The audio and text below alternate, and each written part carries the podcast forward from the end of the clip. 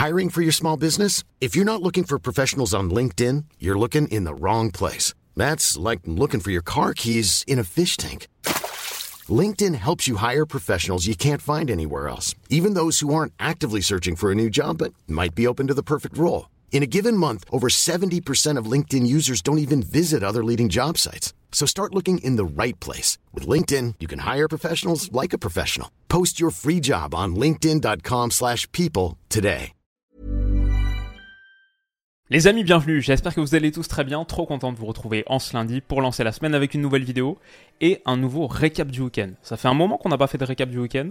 Il s'est passé tellement, tellement de choses euh, stylées, sympas ce week-end que j'ai décidé de privilégier, pour rendre le format un peu plus digeste aussi, j'ai décidé de privilégier la synthèse à l'exhaustivité. J'ai sélectionné, et je pense que c'est le format qu'on va faire sur les prochains récaps aussi, les 10 moments forts, mes 10 moments forts du week-end. Et on va démarrer tout de suite par le premier, Liverpool ouvre le bal contre Fulham, un match qui était vraiment fou avec une première mi-temps absolument démentielle. Une semaine après avoir refroidi l'Etihad, Alexander Arnold a encore marqué. Il a ouvert le score sur un magnifique coup franc à la 20e minute. À la 23e, Harry Wilson, qui était, il me semble, un bon tireur de coup franc aussi du côté de Bournemouth, mais il égalise pour Fulham. McAllister renchérit avec un missile téléguidé en pleine lucarne. Juste avant la mi-temps, Fulham revient à deux partout. Alors c'est un score qui va tenir jusqu'à la 80e minute. Et là, on va voir une fin de match dantesque. Fulham prend l'avantage, 3-2. Endo égalise à la 87e minute et vraisemblablement Liverpool a décidé de marquer que des buts mémorables. Une minute plus tard, Alexander Arnold s'offre un doublé pour permettre donc à Liverpool d'arracher 3 points vitaux dans la course au titre. Comme on l'a dit donc, ça fait 3 buts en 2 matchs pour Alexander Arnold, 3 buts qui rapportent 4 points parce que là il en plante 2.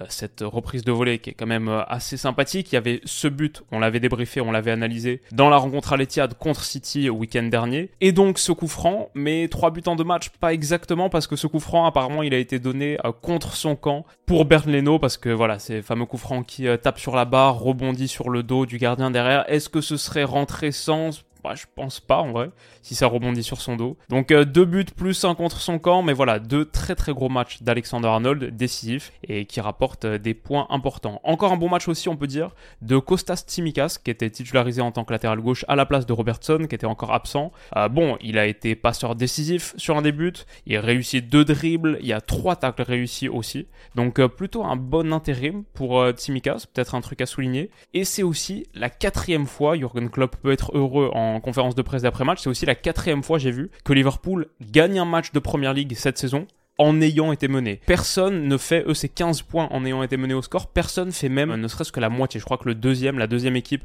qui a ramené le plus de points en ayant été mené, c'est genre 7 points en première ligue cette saison. Donc, euh, est-ce qu'ils sont de retour, ces monstres de mentalité de Jurgen Klopp? On verra. Ce qu'on peut dire aussi, peut-être euh, comme euh, takeaway du match, c'est plusieurs grosses, grosses occasions manquées, gâchées par Darwin Nunez. Il y en a ici une très, très grosse à l'heure de jeu. Il heurte la barre aussi. Au bout d'un bon décalage en attaque rapide créé par Mossala à la 53e et aucun but pour lui sur ses six derniers matchs avec Liverpool.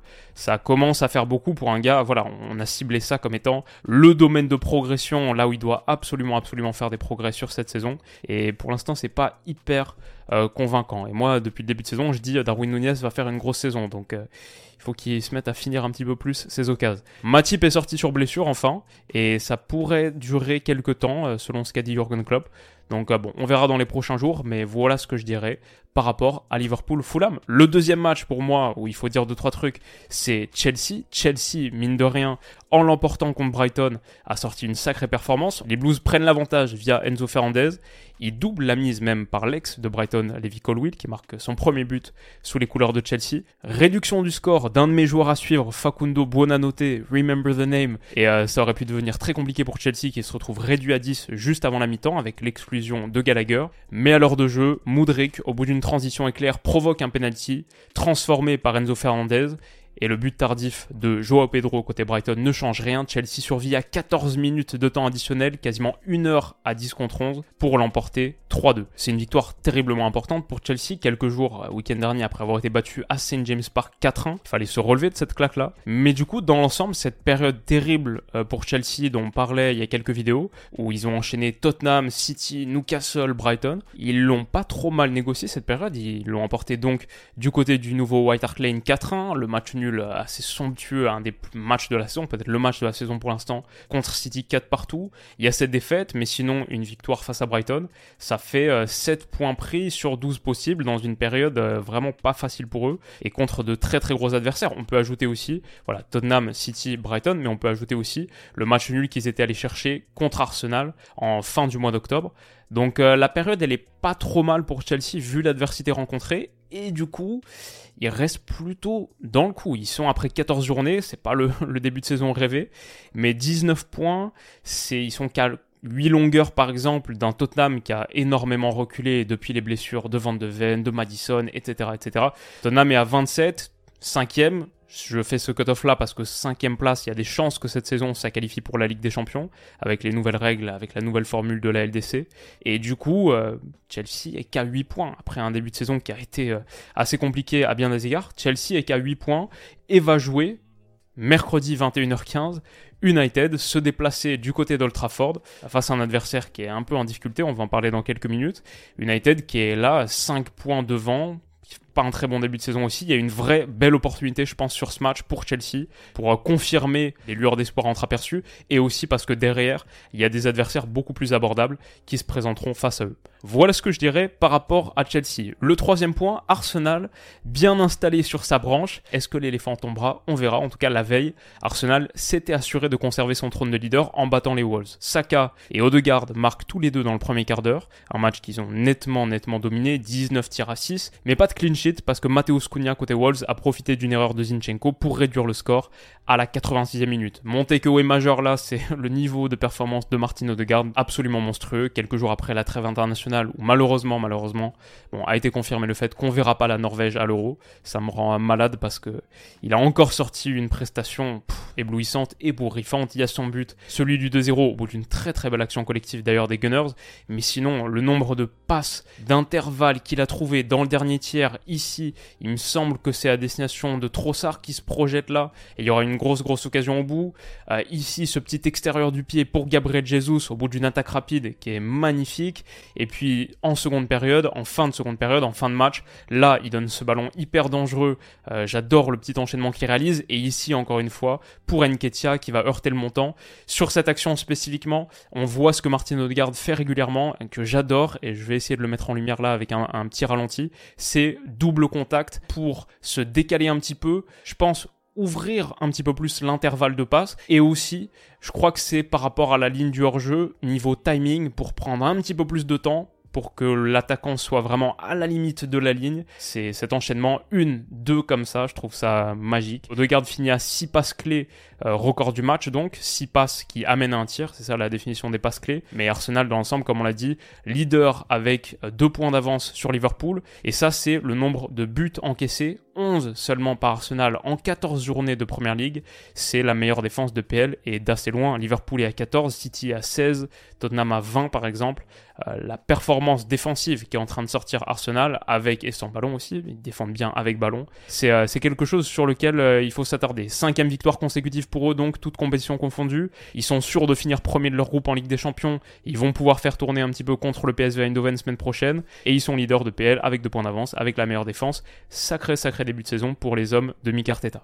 Et enfin, le dernier match de Première Ligue, quatrième sur les 10, le quatrième point, United en pleine crise. Un poil plus bas au classement, Newcastle effectivement a battu United 1-0 grâce à Anthony Gordon. Gordon en pleine forme, quatrième but sur ses six derniers matchs de PL et il est déjà 6 réalisations et 5 passes D en 13 apparitions en Première Ligue cette saison. Pas mal, pas mal pour la très très grosse recrue euh, d'un des derniers mercato hivernaux qui avait quand même quelque chose à prouver. Donc pour Gordon, ça marche assez fort. Malheureusement, Nick Pope est sorti sur blessure autour de la 83e minute de jeu. À la fin de match, il a dû être remplacé par Martin Dubravka et Pope a dit que je crois que c'est une dislocation de l'épaule.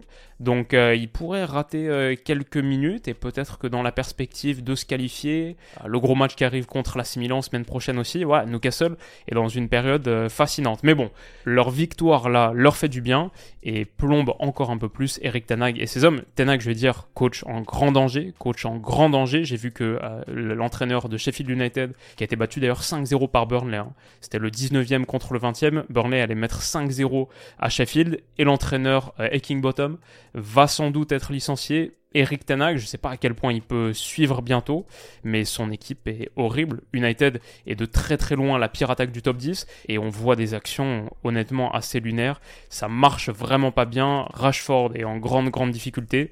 United, comme on a dit, pire attaque du top 10 avec seulement 16 buts marqués, pire attaque du top 10 de très très loin. Tout le monde, tout le monde est à plus de 20 si on accepte euh, Brentford et West Ham tout le monde est même à 25 ou plus. Liverpool 32, City 36, Aston Villa 33, United seulement 16 buts. 16 buts, c'est le même total que Nottingham Forest et que Bournemouth, c'est seulement un de plus que Burnley. Ça joue vraiment vraiment pas bien et ils ont enregistré, je crois, 8 petits tirs en 90 minutes contre Newcastle. Voilà, c'est 8, un seul cadré avec 41% du ballon. Face à ce Newcastle-là qui est très très affaibli, il leur manque énormément de joueurs. Ils démarrent le match euh, sans Botman, sans Tonali, etc. Enfin, la liste des absents de Newcastle, on en a parlé l'autre jour en Ligue des Champions.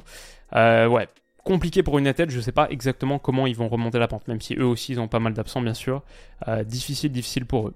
Et voilà pour les débriefs de Première Ligue. Je parle pas de City Tottenham parce que j'en ai fait une vidéo entière hier soir, qui est sortie hier soir après le match. Donc n'hésitez pas à aller checker si ça vous intéresse. Au classement en PL, ce qu'on peut dire, c'est qu'Arsenal donc est installé en tête. Trois victoires consécutives sur les trois derniers matchs leur a permis de prendre la tête devant Liverpool qui a 31, devant City qui a enchaîné donc trois nuls consécutifs sur ces trois dernières journées de PL qui a 30 points. Aston Villa est à 29 et on a euh, jeudi il me semble, mercredi ou jeudi, mais j'irai plutôt jeudi, un Aston Villa Man City. qui promet, qui risque d'envoyer du très lourd. Donc euh, la PL toujours aussi kiffante et on rentre dans le dur là parce qu'on a 6 matchs du 4 décembre au 2 janvier là, 6 matchs, 6 journées de PL avant la mini trêve d'une dizaine de jours, avant la reprise parce que ça joue à Noël en première ligue, bien sûr, les matchs de Boxing Day, etc. Grosse grosse période qui arrive. On passe en Espagne et on va parler du Real Madrid de Brahim Diaz. Parce qu'en Espagne, pas de souci pour les Madrilènes qui ont disposé de Grenade 2-0.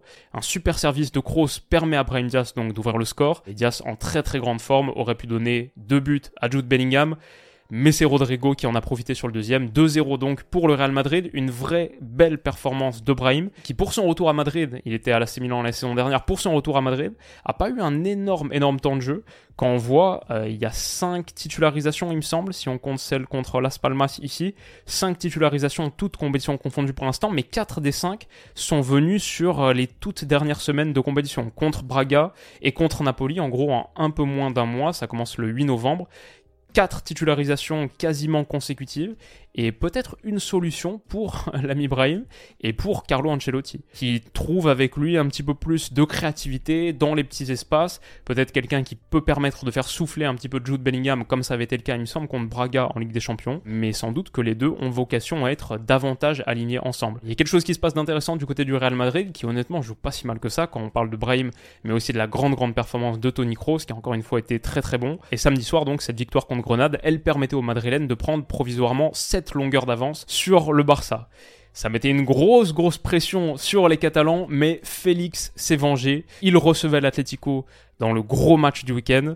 Mais comme dans un rêve pour eux et comme dans un cauchemar pour les Colchoneros, c'est le gars qui appartient encore officiellement à l'Atleti qui a marqué le seul but du match. Pour le Barça donc. Et Joao s'est pas privé de le célébrer d'ailleurs.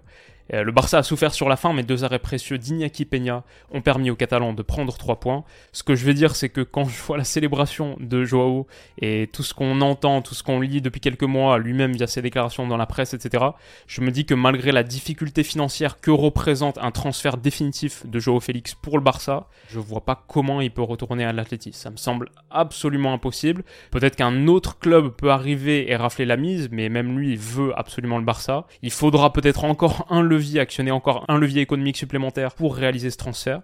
Mais avec ce genre de performance et avec ce genre de célébration, il est un peu quelque part en train de forcer son destin aussi. Et peut-être on pourrait dire euh, faire baisser un poil le prix de son transfert, je sais pas, on verra ça dans quelques mois. Mais euh, ce qui est sûr, c'est qu'il rend le Barça nettement, nettement meilleur. Ça leur fait du bien, notamment parce que Robert Lewandowski continue à rater énormément d'actions. Bon là, il s'en est procuré, c'est la bonne nouvelle. Mais il y a cette tête à la sixième minute de jeu pour un attaquant de sa trempe. On attend à ce que ce soit toujours au fond et c'est un gros, gros raté. Il y a cette action là sur ce centre en retrait de Jules Koundé qui a fait un super débordement. Ça doit aussi finir au fond quand tu t'appelles Robert Lewandowski. Et enfin, en fin de match, une troisième peut-être la plus difficile des trois parce qu'il y a le retour d'un défenseur, parce qu'il est dans un angle un petit peu fermé. Mais c'est sorti encore une fois par Oblak. Depuis deux mois et demi, fin septembre dernier, il a marqué que dans un seul match. C'était un doublé, si je me souviens bien, c'était contre Alaves. Mais un seul match dans lequel Robert Lewandowski a marqué depuis deux mois et demi, toutes compétitions confondues. Ça commence à faire beaucoup. Heureusement, ça coûte pas la victoire au Barça qui recolle un peu au Real, qui reste dans la roue. Ils sont à 4 longueurs des Madrilènes et à 4 longueurs de Girona aussi, qui fait un début de saison euh, assez spectaculaire. Peut-être que eux méritent leur vidéo. On a fait Tottenham, on a fait Leverkusen. Est-ce qu'on doit faire un truc euh, sur Giron On verra. Mais c'est bien pour le Barça aussi parce que ça permet d'éloigner un petit peu l'Atleti qui est à 31 points, donc 3 longueurs de plus pour le Barça. Et le cinquième, je me souviens plus qui c'est, mais ils sont loin derrière.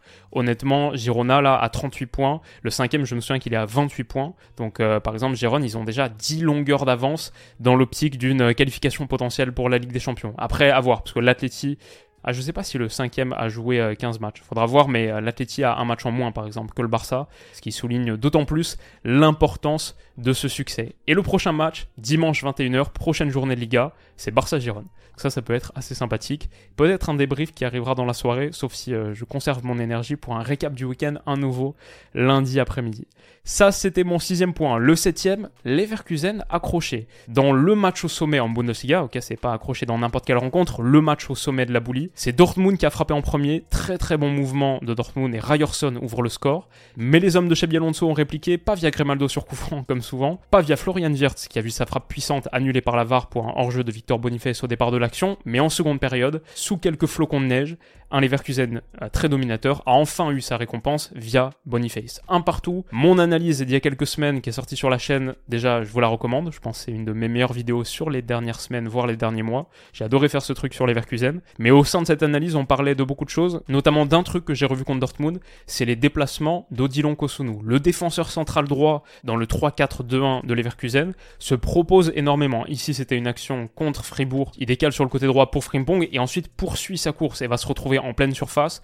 Wirtz va finir tout seul, mais intéressant de voir Kosunu et même Tapsoba, l'autre défenseur central aussi haut, qui vont finir euh, au niveau du point de pénalty les deux. Là contre Dortmund, j'ai revu ça sur le but de l'égalisation. Il perce la première ligne et va adresser un super ballon, cette fois pas pour Jérémy Frimpong, mais à l'intérieur. Quelle passe, quelle projection lumineuse d'un défenseur central encore, on le rappelle, pour un autre gars dont on a parlé dans la vidéo, on parlait de son retour potentiel de blessure, est-ce qu'il allait pouvoir être une solution supplémentaire pour Xabi Alonso? Patrick Schick, dans cet intervalle-là, dans le demi-espace, va adresser le centre au second poteau qui permet à Boniface d'égaliser. C'est totalement mérité pour les Leverkusen qui a fini le match à 23 tirs à 6, 68,5% de possession, 16 corners à 1.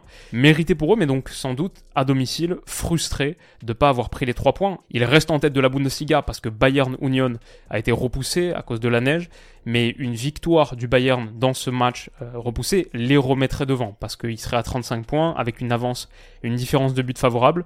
Dortmund de leur côté, ça c'est sans doute la bonne nouvelle pour les Leverkusen, Dortmund est écarté, il reste loin, loin derrière, ils sont à 10 points déjà. Dortmund est assez loin et ne jouera, je pense pas, le titre cette saison. Enfin, il reste trois derniers trucs, un en Italie, un en France et une surprise. En Italie d'abord, le gros match du dimanche soir, c'était Naples-Inter, on aurait pu parler de plusieurs autres, mais Naples-Inter, l'Inter a été sans pitié au Diego Armando Maradona. Chalanoglu frappe laser pour ouvrir le score en fin de première mi-temps, Barella un enchaînement splendide en pleine surface pour ouvrir son compteur but cette saison, et puis Marcus Thuram ajoute un troisième en fin de partie, sur la pelouse des champions en titre. Donc, l'Inter envoie un message fort et conserve la tête de Serie avec deux points de plus que la Juve et 6 de plus que l'AC Milan déjà qui l'ont tous deux emporté aussi ce week-end.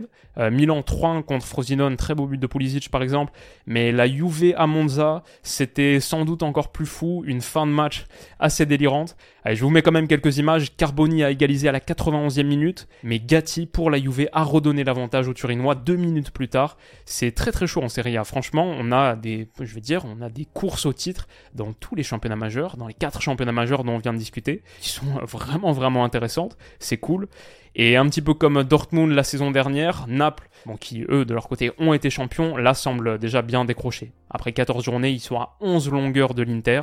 Milan, qui était mon favori, ça commence, euh, bon, il y a déjà 6 longueurs de retard. La Juve, attention, la Juve, attention cette saison, une seule défaite quand même en 14 journées. Et il me semble qu'on a un Juve Inter bientôt et un Juve Naples aussi bientôt. Des matchs intéressants qui arrivent en Italie.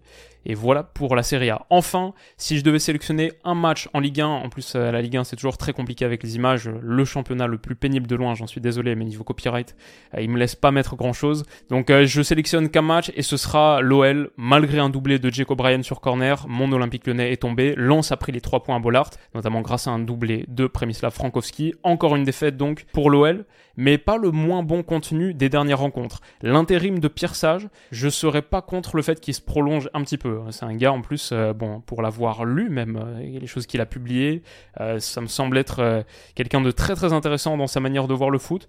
Je crois que pour moi c'est mieux peut-être que les solutions dont on est en train de parler. Voilà, pour l'instant moi je dirais que je suis team Pierre Sage. J'espère que ça va continuer et j'espère qu'on va lui donner sa chance. Et pas que, si je peux être un petit peu prétentieux, arrogant, pas que parce que il me suit sur Twitter et c'est la première fois de ma vie qu'un entraîneur de l'OL me suit. Donc si ça peut continuer pendant un moment, je suis content. L'ami Juni aussi est bienvenu euh, dans mes followers. En plus, je crois qu'il va euh, poursuivre son aventure à l'OL. Donc tout n'est pas négatif du côté de mon OL. J'ai encore des raisons de sourire quand je pense à l'OL.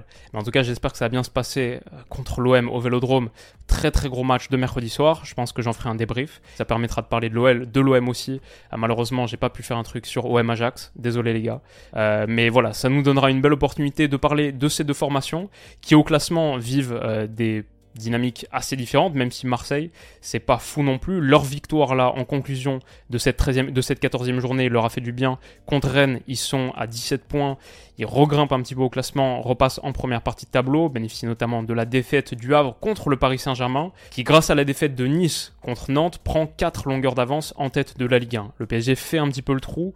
Monaco reste bien en place à 27 points. Le LOSC le LOSC que je voyais faire une belle saison pour le coup est à 26, pas loin, plusieurs matchs consécutifs sans défaite, et Reims a renoué avec le succès à 23, euh, vendredi soir contre Strasbourg il me semble, ça leur fait du bien.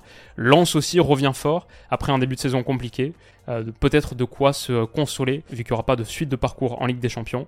On leur souhaite par contre que contre Séville, ils prennent au moins un point pour être en Europa League. Donc voilà les amis, ça c'est pour les 5 championnats, ça c'est pour mes 9 premiers points, et je pense que si je refais ces top 10, j'ai envie de toujours garder pour le dixième un truc un petit peu différent, et cette fois je vais parler de la finale de Coupe du Monde U17, euh, qui était samedi soir. Malheureusement, malheureusement, l'équipe de France ne l'a pas emporté en finale contre l'Allemagne, une défaite de partout au tir au but. Pour moi, c'est très difficile à analyser. J'ai pas vu le match, j'ai pas vu la moindre minute de cette Coupe du Monde U17. Du coup, je me disais peut-être ce qui pouvait être intéressant, c'est la mettre en perspective par rapport aux deux dernières. Il n'y en a pas eu en 2021 peut-être à cause du Covid, 2019 et 2017.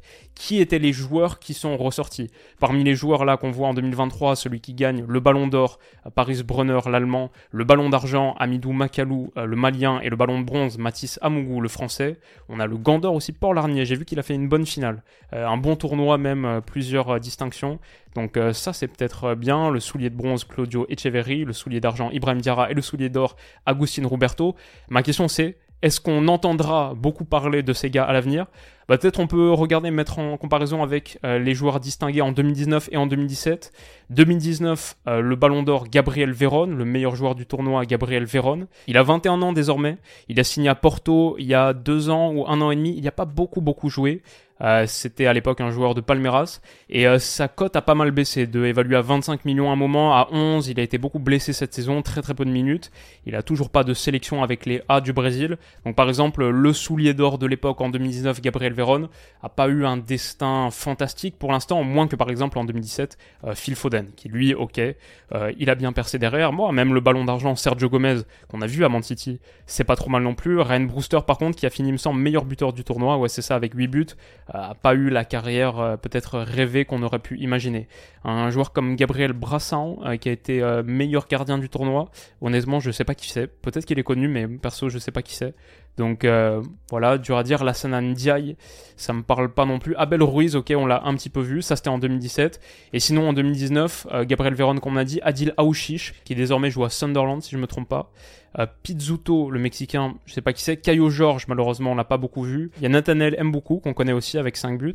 Et euh, Sontier Hansen, je suis allé me renseigner, je le connaissais pas. C'est un attaquant néerlandais qui désormais, il était dans l'équipe de jeunes de l'Ajax. Et désormais, il joue au NEC, euh, Nijmegen, si la prononciation est pas trop horrible. Et bon, rien de très spécial, je crois, un but en Eredivisie pour l'instant sur ce début de saison. Donc euh, voilà, rien ne dit que euh, ces joueurs-là auront une grande, grande carrière. Je crois qu'il y a même des, gars de ces euh, équipes U17 de l'époque qui sont même pas vraiment devenus pro, un peu semi-pro ou quoi. Donc euh, voilà, ça ne veut, pas, ça veut pas tout dire, mais on espère qu'il y aura encore une belle génération française. En vrai, j'en doute pas, Coupe du Monde U17 ou pas, je crois que la formation française a encore de beaux jours devant elle, mais on verra ce que donne l'Allemagne par exemple, championne du monde depuis quelques jours. Félicitations à eux. Malheureusement pour nous, ça passe pas, mais voici pour le récap du week-end du lundi 4 décembre. J'espère que ça vous aura plu, les amis, vous allez passer une très très bonne semaine. On va, je pense, continuer de faire ces petits euh, top 10 sur euh, les semaines qui viennent pour nous amener jusqu'à Noël avant de prendre euh, une pause bien méritée. Voilà, c'est tout pour aujourd'hui. Prenez soin de vous, les potes, comme d'habitude, et on se dit à très vite pour la suite. Bisous.